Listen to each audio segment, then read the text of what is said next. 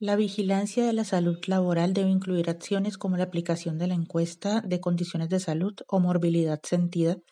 la cual yo sugiero realizar el 100% de la población trabajadora para identificar la sintomatología en cada uno de ellos, después hacer la tabulación de estos datos donde después podamos identificar si en unas áreas específicas se presenta cierta sintomatología en ciertos segmentos corporales.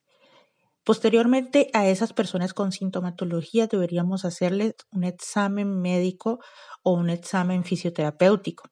para identificar si ya se encuentran eh, síntomas o signos semiológicos que podamos asociar a un desorden musculoesquelético. Obviamente vamos a hacer una asociación directa con el trabajo, identificando si las tareas que ese trabajador realiza son aptas para la presencia del síntoma que ese trabajador presenta. En casos de que el trabajador definitivamente tenga síntomas que no se asocian a su trabajo, vamos a enviar a ese trabajador a la EPS. Si se asocia con su trabajo, debemos intentar que sea calificado por ARL, perdón, calificado inicialmente por la EPS